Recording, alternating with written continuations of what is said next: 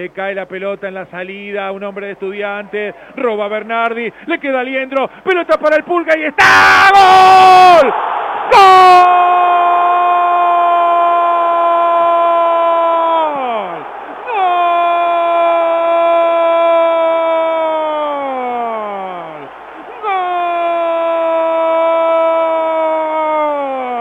¡De Colón! ¡Gol! ¡Gol de Colón! ¡Gol de Colón!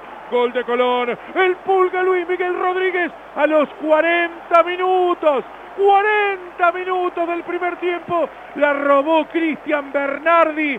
Se engolosinó un pibe de estudiantes que quiso salir gambeteando. Eliminó a dos, quiso pasar al tercero. Lo hizo y cuando llegó al cuarto Bernardi le quitó la pelota y entre Bernardi y Aliendro la jugaron hacia el costado izquierdo adentro del área para el Pulga Rodríguez que con una jugada sucia, un toque sutil, elegante, limpio, por encima del arquero Jerónimo Portau, a los 40 minutos pone un manto de tranquilidad.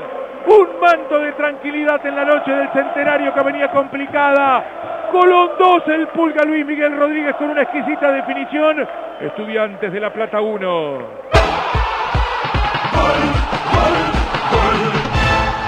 ¡Qué golazo! ¡Qué jugador! ¡Qué capacidad técnica para abrir todo el pie derecho y con cara interna ponerla por arriba del arquerito Jerónimo Portau y clavarla en el ángulo superior izquierdo. Medio gol del Pulga por la definición o tres cuartos si querés, pero mucho mérito de Bernardi y de Aliendro.